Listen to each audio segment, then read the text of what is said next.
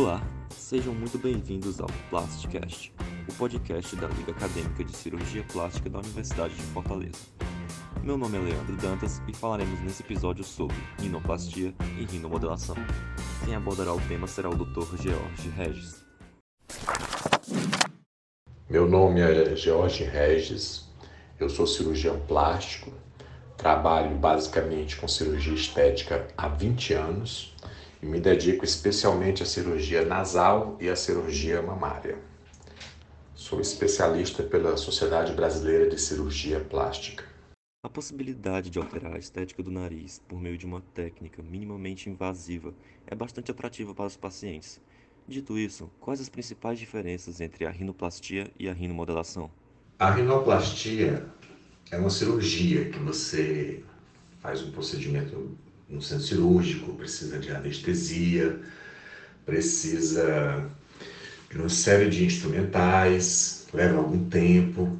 E realmente é uma cirurgia que, por um lado, é mais invasiva, é mais agressiva, ela modifica mais o nariz, por outro, dá um resultado mais duradouro, dá um resultado, digamos assim, que você consegue realmente prever a, a evolução é, nos primeiros meses desse procedimento. A rinomodelação não. A rinomodelação é um procedimento realmente muito mais simples, ele se torna muito mais atrativo para o paciente, porque é um procedimento rápido, é um procedimento de custo relativamente mais baixo e é um procedimento que, no geral, ele não é permanente.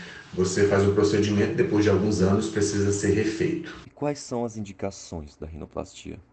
A principal indicação da rinoplastia é para quem está insatisfeito com a forma do nariz então, se de alguma forma, de alguma maneira, o seu nariz não lhe agrada, então a indicação realmente é fazer uma cirurgia para modificar a forma do nariz. Aí, claro que nessa cirurgia se avalia a necessidade de fazer um tratamento funcional, o paciente às vezes não respira bem, e é muito comum se associar a cirurgia estética com a cirurgia funcional do nariz. Então acaba se fazendo as duas coisas, mas a principal indicação é a insatisfação do paciente. Não é assim como outras coisas da medicina, que precisa ter um diagnóstico dado por algum sintoma. Na realidade, o próprio paciente dá a indicação da cirurgia.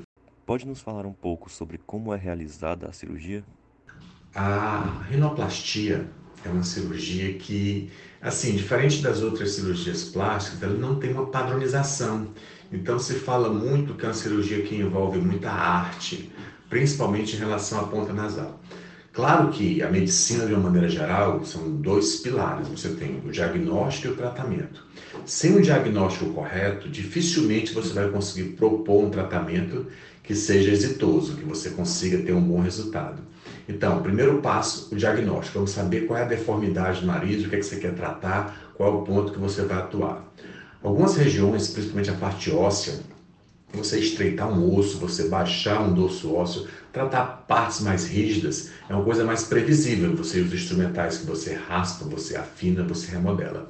Quando chega na região de partes moles, aí é bem mais complicado. Por quê? Porque partes moles sofrem muito a influência do processo de cicatrização. Então a cicatrização pode distorcer, pode modificar aquilo que você fez durante a cirurgia. Então hoje é muito comum se fazer cirurgias preservadoras, cirurgias que mantêm a função, que mantêm é, o dorso nasal, você simplesmente rebaixa aquilo ali como um conjunto, que é muito interessante, mas a ponta não, a ponta tem que ser uma cirurgia estruturada, você precisa lançar mão de enxertos, você precisa dar alguns pontos, você precisa fazer uma série de coisas. E esse tratamento da ponta é um tratamento que não é padronizado. Então, para cada caso, realmente você tem que fazer uma adaptação. Claro que você tem que estudar, você tem que ter as ferramentas, o conhecimento do que é que pode ser feito e você vai lançar mão de acordo com o que você encontra em cada caso. Agora, quais são as indicações da rinomodelação? A rinomodelação na realidade foi um procedimento que começou para ser uma coisa mais simples, uma coisa feita em consultório para dar pequenas modificações do nariz. Então, geralmente você fazia uma retificação do dorso, em vez de você é, tirar um excesso de, de dorso, você aumentava um pouco na frente e um pouco atrás. Você fazia uma camuflagem, você tinha aquele bump, aquela elevação, fazia um pouquinho antes, um pouquinho depois, deixava aquilo retificado.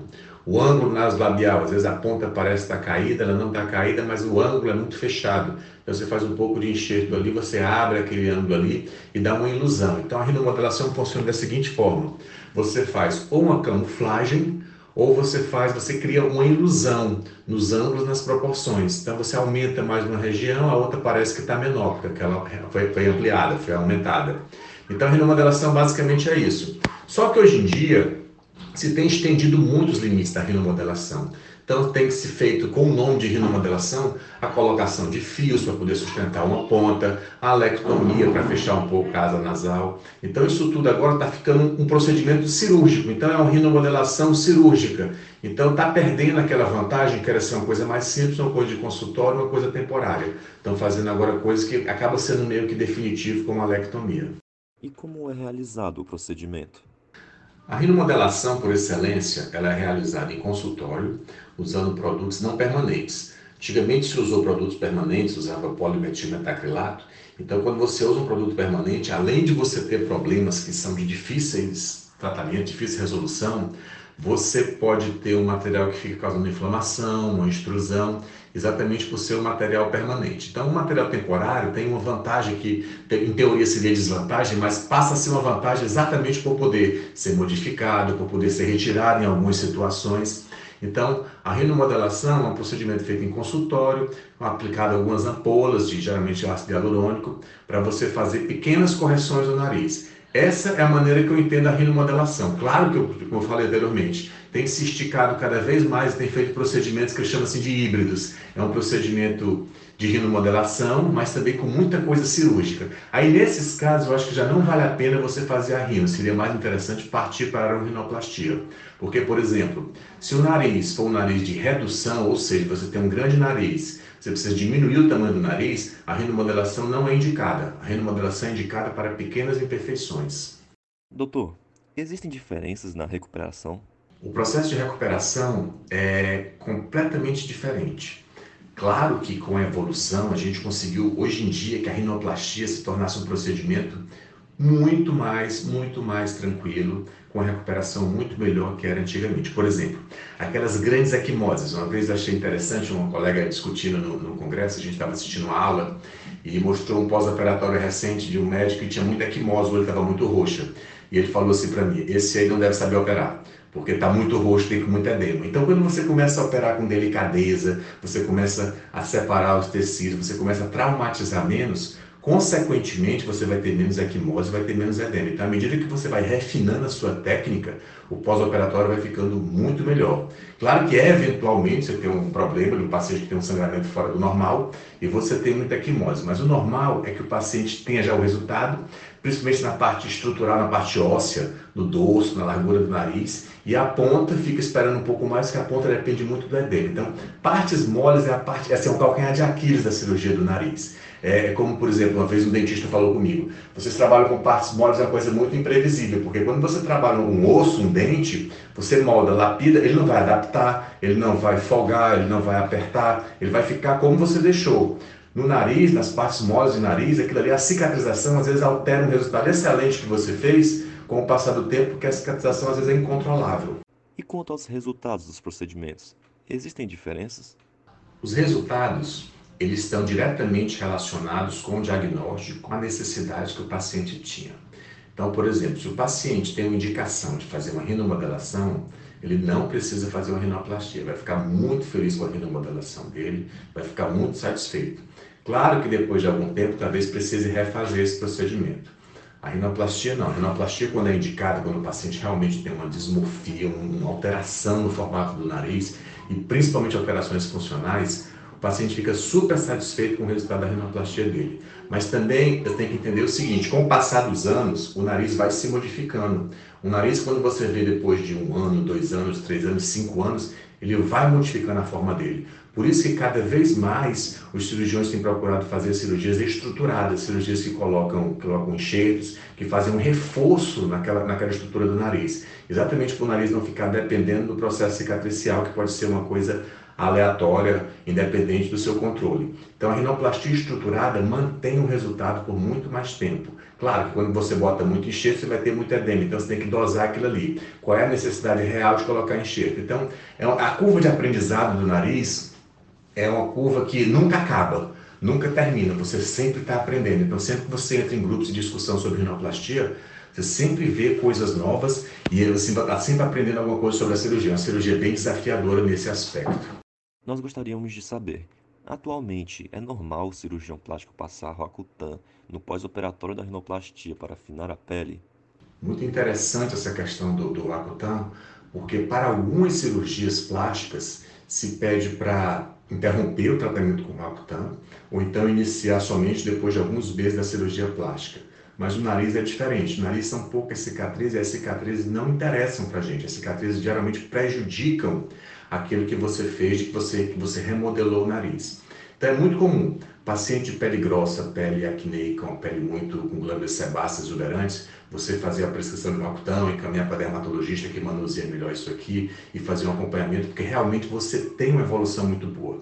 Existem alguns tipos de pele muito, muito sebácea, muito oleosa, que sem fazer esse tratamento, dificilmente você vai ter um bom resultado. Porque imagina, se a pele é muito grossa, todo o trabalho que é feito numa cartilagem bem delicada, aquela pele é como um couro muito espesso que não vai permitir que seja visto aquele trabalho que você fez.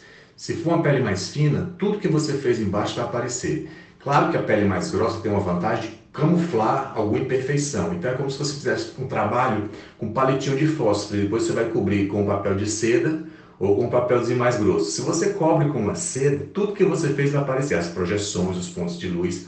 Então, assim, é muito mais difícil você fazer uma cirurgia em paciente de pele fina. Agora, com a paciente de pele fina, você consegue muito, com muito mais facilidade que o seu resultado apareça. Doutor, Caso um paciente faça uma rinoplastia e não fique satisfeito com o resultado, ele poderia aprimorar o procedimento com uma rinomodelação? Ah, após uma rinoplastia, em mais ou menos 10% dos casos precisa se fazer um segundo tempo, um ajuste, que algumas pessoas chamam de retoque, mas eu não gosto desse nome retoque, parece que foi uma coisa que não ficou bem feita. Na realidade, às vezes a coisa está até boa, mas você quer que fique melhor ainda. Então você pode fazer um ajuste ou um segundo tempo dessa cirurgia. Se for alguma coisa que possa ser camuflado com ácido hialurônico, então geralmente alguma coisa em dorso, pequena, você pode fazer uma, uma rinomodelação. Se for alguma coisa relacionada com a ponta, um pouco mais de projeção, abertura do ângulo, pode ser feito também com ácido hialurônico. Mas o ideal é o seguinte, como de novamente fazer o diagnóstico, qual é a deformidade, qual é o problema, o que, é que a gente precisa. Ah, hoje em dia é muito comum você, por exemplo, ter pacientes que já fizeram duas, três, quatro cirurgias que você tem uma pele muito atrófica, a pele praticamente é uma cicatriz e a pele é muito rígida, então você não consegue colocar enxerto, você não consegue expandir essa pele. Então hoje em dia você coloca pequenos enxertos de gordura nessa pele, não para dar volume, mas para você melhorar a textura e a qualidade da pele. Então esses nanofet, microfet, você melhora. Às vezes uma pele é praticamente uma cicatriz, isso é usado também em outros ramos da cirurgia plástica. Você tem uma cicatriz muito firme, muito espessa inelástica, você faz um pequeno enxerto de gordura ali, depois de algum tempo aquela pele volta a ter elasticidade, volta a ter um turgor e você pode expandir com algum enxerto, com alguma coisa que você precise, até mesmo com a rinomodelação. A respeito da rinomodelação definitiva, ela é de fato definitiva? Ah, eu nem conhecia esse termo, rinomodelação definitiva. Eu acho que é aquele que eu estou falando para vocês. Você tem uma cirurgia, que é um procedimento que seja entre uma rinoplastia e entre uma rinomodelação. É muito mais você colocar uma substância temporária, que é um ácido hialurônico. Mas assim, o que eu tenho a dizer é que só os diamantes são eternos. Somente os diamantes são para sempre. Então, o processo de envelhecimento ele continua. Se você conseguisse fazer uma forma do nariz rígida, fixa, que não se modificasse, com certeza, com o passar do tempo, com o processo de envelhecimento, esse nariz não estaria mais em harmonia com o restante da face. Então, assim, nada é para sempre. Então, você prometer que uma rinomodelação vai ser definitiva, eu acho que não é muito honesto com o paciente. Você tem que falar que é um procedimento temporário, que depois de alguns anos, hoje em dia você tem substâncias que duram um pouco mais de um ano, de dois anos, então você pode fazer um procedimento que tem uma durabilidade maior, mas não chega a ser definitivo. Agora, qual seria o prazo de validade para o procedimento e quais são os instrumentos utilizados? Em relação à validade, à durabilidade do procedimento, a rinomodelação, o efeito dela praticamente é imediato. Depois de dois, três dias, aquele edema indesejável já vai embora, você já tem um resultado do procedimento que você se propôs a fazer. E a durabilidade dele vai depender do produto que foi utilizado. Então pode ser um ano, dois anos, no máximo chegando a cinco anos. Agora, a rinoplastia é um procedimento que leva algum tempo para maturar. Você faz um procedimento, depois de um mês, você começa a ver realmente a modificação que você fez na ponta. Depois de seis meses, você tem realmente o resultado daquele procedimento que você fez, e ao longo do tempo ele vai se modificando, muito menos, mas vai se modificando um pouco. Então, assim, é, você faz uma cirurgia, precisa esperar um pouco para ver aquele resultado. Então, quando você tem aquele resultado, ele se mantém por muitos anos, diferente do procedimento que se usa substâncias aloplásticas que têm uma durabilidade definida. Assim, encerramos o episódio de hoje. Agradecemos ao Dr. George Regis. Um grande abraço e até o próximo Plasticast.